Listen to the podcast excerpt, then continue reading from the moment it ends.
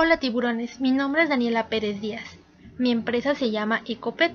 Los cambios ambientales y el aumento imparable del plástico ha generado una acumulación visible en mares, ríos, lagos y lagunas, ya que tan solo una botella de plástico tarda alrededor de 100 a 1000 años, por lo que yo he decidido darle una segunda oportunidad al fabricar una ventana con plástico 100% reciclado.